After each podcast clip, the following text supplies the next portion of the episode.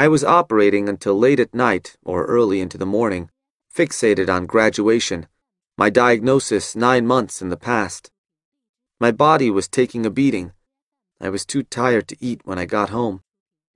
I had been slowly upping the dose of Tylenol and NSAIDs and antiemetics. I had developed a persistent cough, presumably caused by scarring from the dead tumor in my lungs.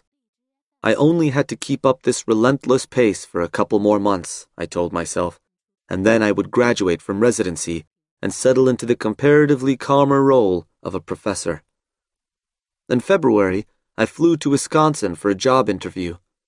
They were offering everything I wanted millions of dollars to start a neuroscience lab, head of my own clinical service, flexibility if I needed it for my health, a tenure track professorship, appealing job options for Lucy, high salary, beautiful scenery, idyllic town, the perfect boss.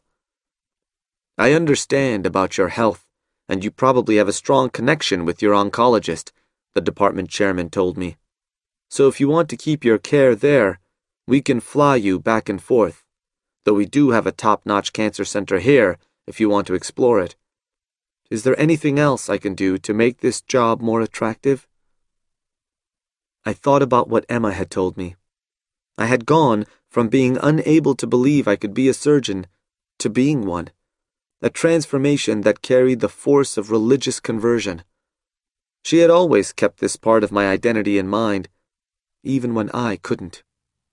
She had done what I had challenged myself to do as a doctor years earlier, accepted mortal responsibility for my soul, and returned me to a point where I could return to myself.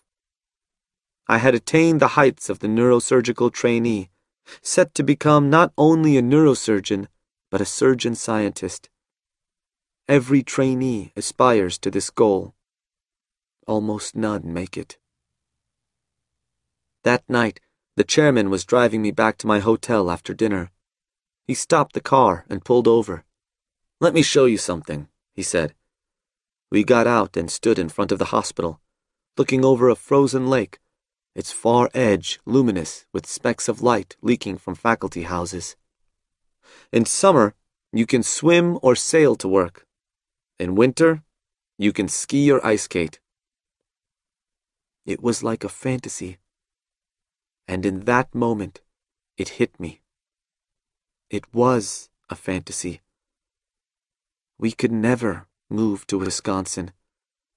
What if I had a serious relapse in two years? Lucy would be isolated, stripped of her friends and family, alone, caring for a dying husband and new child. As furiously as I had tried to resist it, I realized that cancer had changed the calculus. For the last several months, I had striven with every ounce to restore my life to its pre cancer trajectory trying to deny cancer any purchase on my life. As desperately as I now wanted to feel triumphant, instead, I felt the claws of the crab holding me back. The curse of cancer created a strange and strained existence, challenging me to be neither blind to nor bound by death's approach. Even when the cancer was in retreat, it cast long shadows.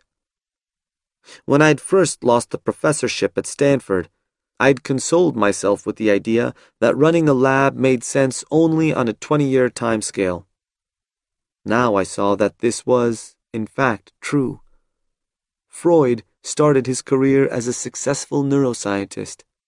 When he realized neuroscience would need at least a century to catch up with his true ambition of understanding the mind, he set aside his microscope.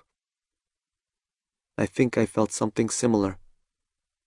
Transforming neurosurgery through my research was a gamble whose odds had been made too long by my diagnosis.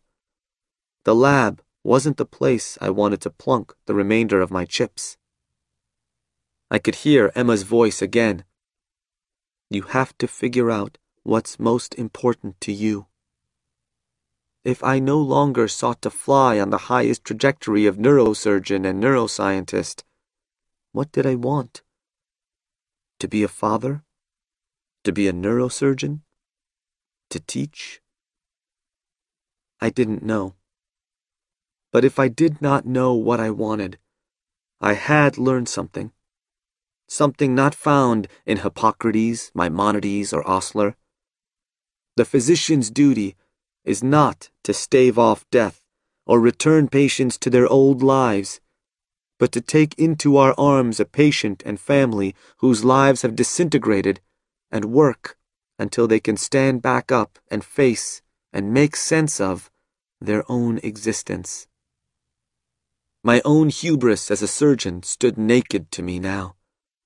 As much as I focused on my responsibility and power over patients' lives, it was at best a temporary responsibility, a fleeting power. Once an acute crisis has been resolved, the patient awakened, extubated, and then discharged. The patient and family go on living, and things are never quite the same. A physician's words can ease the mind, just as the neurosurgeon's scalpel can ease a disease of the brain. Yet their uncertainties and morbidities, whether emotional or physical, remained to be grappled with. Emma hadn't given me back my old identity. She'd protected my ability to forge a new one. And finally, I knew I would have to.